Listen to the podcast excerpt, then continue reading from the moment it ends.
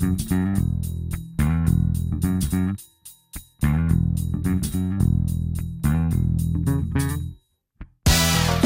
Ora viva, estamos neste Serviço Público Bloco Notas com a historiadora Margarida Magalhães Ramalho.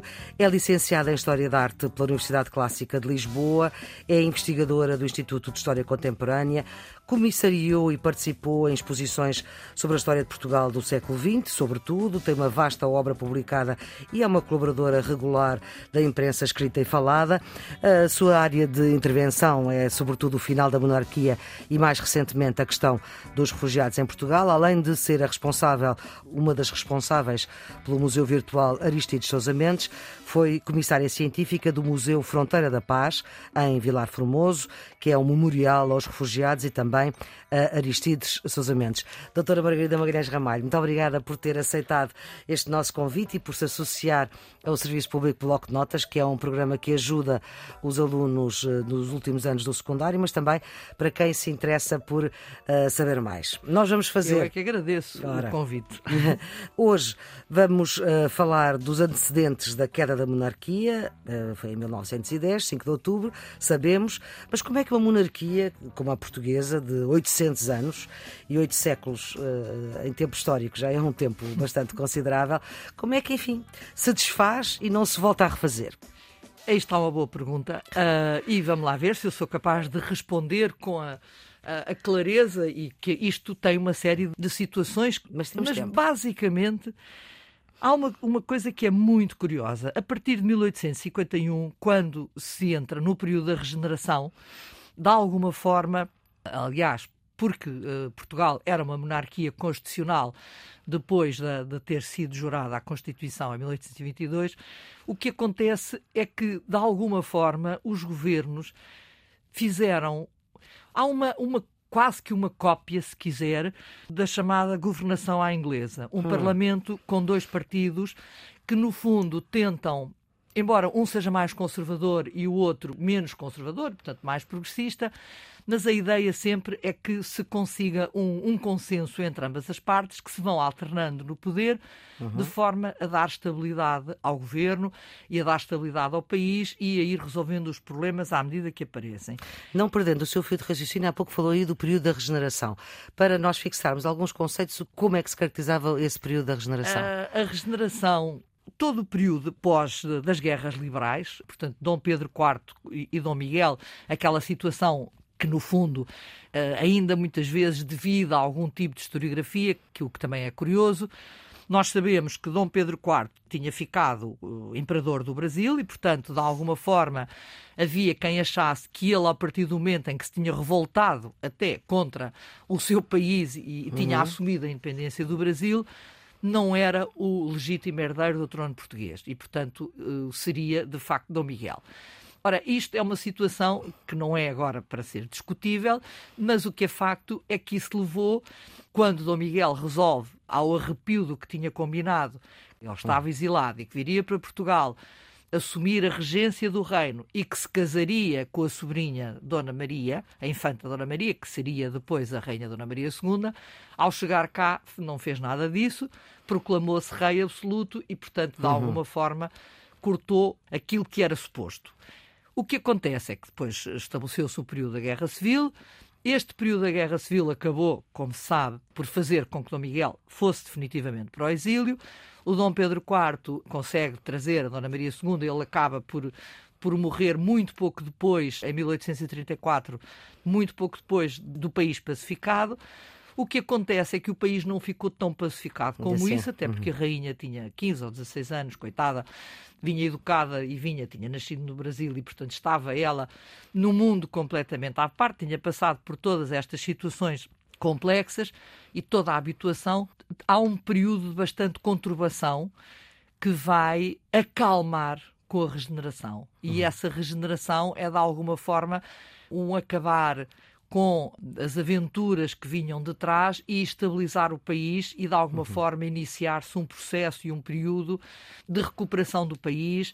E para isso foi absolutamente fundamental, de facto, não só esta questão dos dois partidos que se vão alternando no poder, uhum. o rotativismo. Ruta, o rotativismo e, portanto, esta situação, como figuras, sobretudo, como a de Fontes Pereira de Mel. Porque Fontes Pereira de Melo é um homem que, sendo o chefe do Partido Regenerador, é o homem que vai querer, de facto, trazer a modernidade tecnológica, se quiser, uhum. com a introdução do caminho de ferro, é o grande apologista do caminho de ferro, é o homem que vai, de facto, lutar muito por essa modernização. E quando ele morre, em 1887, ele é super respeitado e, uhum. para não dizer adorado, uhum. tanto por amigos como por inimigos. Não uhum. é por acaso que o seu enterro toda a gente vai, incluindo os grandes chefes da maçonaria e do republicanismo uhum. e do Partido Progressista, todos estão, inclusivamente José Luciano de Castro, que era o presidente do partido oposto, né, já dos progressistas, teria dito o que é que vamos nós agora fazer sem o Fontes. De facto, Fontes Pereira de Melo é uma figura incontornável uhum. deste período. E um expoente da regeneração. É, aliás, ele governou de alguma forma entre E desse período da regeneração. E esse período da regeneração, de alguma forma, criou a tal estabilidade que o país uhum. necessitava. E criou, sobretudo, esta situação ao alternar-se estes dois partidos. É verdade que os dois chefes dos regeneradores e depois do que viria a ser o Partido Progressista, que era Anselmo José Brancamp, Uhum. São homens muito conceituados. Isso é tudo nomes de ruas, não é? Exatamente, são nós hoje... nomes de ruas. Um, são pessoas muito conceituadas, são pessoas que de alguma forma conseguem manter este status quo de tranquilidade.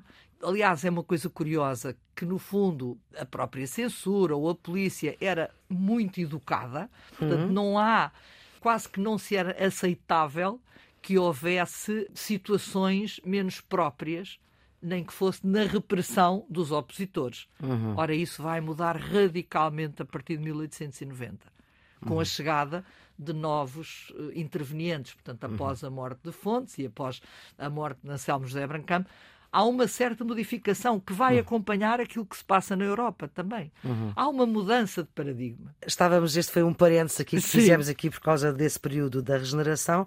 Vamos voltar à nossa temática essencial, que a doutora Margarida Magalhães Ramalho estava a falar da monarquia constitucional e, portanto, do que havia antes da República. De facto, uma coisa tem a ver com a pergunta claro. que a Maria Flor tinha feito. É que, que não há. Que cai, não é? O porquê é que ela cai. E ela cai por várias razões, se quiseres. Isto é, como eu lhe dizia há bocado, é, um, é uma situação por demais complexa, que não pode uhum. ser assim definida só em três ou quatro coisas. Mas não há dúvida que a questão desta mudança de paradigma, deste aquilo que, que, se chamava o transformismo, que era um conceito do governar à inglesa, em que a ideia era transformar os inimigos em amigos que vai ser Isso é bom, isso é bom. É até muito curioso, é muito curiosa quando nós olhamos e, e, que se leem as coisas relativas a este período, uhum. estamos a falar do fontismo, portanto, até 1890, digamos que o sistema é bastante curioso e bastante interessante, no uhum. aspecto, pelo menos para mim, que sou muito mais apologista de situações uhum. de transformação a bem. Sim. e não transformações mais complexas. Mas isso era impossível no mundo que estava claro. em transformação. Sobretudo porque a partir de 1890, de facto, muitos dos homens políticos. 1890 também é o ultimato. Ainda é? sem falar do ultimato, ultimato mas sim. a tal mudança que está a acontecer uhum. e que uhum. tem a ver com as mudanças que vão acontecendo um pouco por todos os lados da ascensão da classe operária uhum. e de todos os problemas inerentes claro. e da situação social em que as pessoas de facto começam a ter voz. Isso vem alterar os uhum. dados todos do jogo. Uhum. E portanto já não é dessa forma e os novos políticos vão querer ter um papel de intervenção, um papel muito mais aguerrido e, sobretudo, com o apoio da própria nação. Embora, eh, como muitas vezes também eh, se percebia, eles eh, usavam o povo como uma bandeira, mas depois na prática pouco ou nada faziam a favor do a povo. favor desse mesmo povo. Mas isto para explicar que esta situação de facto muda-se, altera-se, Há um novo dado nesta jogada que é as classes operárias, embora Portugal tenha tido uma industrialização tardia, tardia e pequena, mas ela existiu, sobretudo a nível das cidades, Lisboa, Porto, Setúbal, há zonas em que isso começa a ser bastante mais notório e os movimentos anarquistas, tudo isso vai começar a fazer mudar a cabeça das pessoas. E o que acontece é que, entretanto, a questão do ultimato também vai, entre aspas, chocalhar uhum. o país, embora se nós pensarmos melhor, a questão do ultimato ela é uma afronta pelo que representava à soberania ou à, ou à ideia que os portugueses tinham do atentado que a Inglaterra, no fundo, era uma tomada de poder do mais forte sobre o mais fraco. Porque, em termos práticos, porque a ideia, o ultimato, o que os ingleses ultimato, uh, queriam era juntar pronto, Angola e Moçambique, aquele mapa. Exatamente. A ideia portuguesa, e é uma ideia que já vinha de trás, que uhum. vinha do reinado de Dom Luís, que vinha a ser defendida, nomeadamente e negociada por Barros Gomes, que era o ministro dos Negócios Estrangeiros, era que se devia ligar Angola e Moçambique. Esta situação vai acontecer de alguma forma, em sequência também da Conferência de Berlim, em que se faz a partilha da África. Uhum. E é só nessa altura. E isso é uma coisa que é muito importante também percebermos. É Conferência de Berlim, altura, que é em 1885, em que de facto se faz a partilha da África, porque de repente, para a Europa, a África, que até aí não acontecia nada e não era sequer uma coisa muito importante, com a ideia de expansão, de poder criar uma série de outros mercados e até de expansão populacional para outros sítios. Portugal, que até aí apenas tinha os seus, entre aspas, direitos históricos e que não tinha nunca feito nenhuma colonização, por isso, às vezes, quando se fala de que a colonização portuguesa de 500 anos é um bocadinho caricato, porque a colonização portuguesa começa de facto no século XIX e começa nesta hum. altura. Até aí limitava-se a ter nas costas umas fortalezas, as suas fortificações uhum. e entre portos comerciais.